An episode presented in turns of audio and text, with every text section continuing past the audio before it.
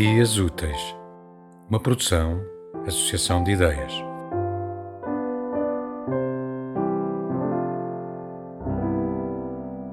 Miłość od pierwszego wejrzenia Wisława Szymborska. Oboje są przekonani, że połączyło ich uczucie nagłe. Piękna jest taka pewność, ale niepewność jest piękniejsza. Sądzą, że skoro nie znali się wcześniej, nic między nimi nigdy się nie działo. A co na to ulice, schody, korytarze, na których mogli się od dawna mijać?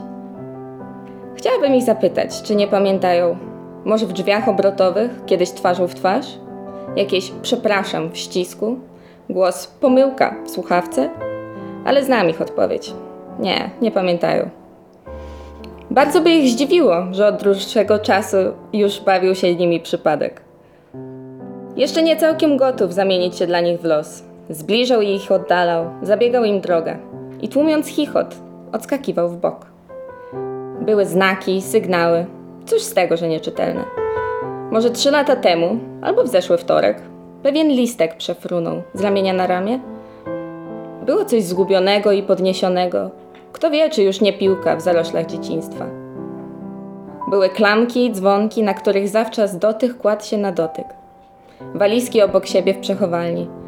Być może pewnej nocy jednakowy sen, natychmiast po zbudzeniu zamazany. Każdy przecież początek to tylko ciąg dalszy, a księga zdarzeń zawsze otwarta w połowie.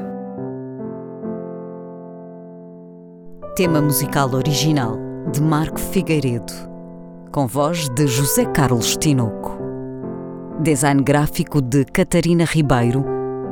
Consultoria técnica de Rui Branco. Concessão e edição de Felipe Lopes.